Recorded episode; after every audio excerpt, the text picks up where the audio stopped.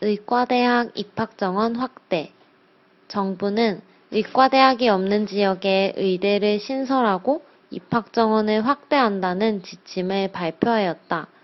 2006년 이후로 증가가 되지 않았던 의대 정원이 16년 만에 확대 조정될 계획이다.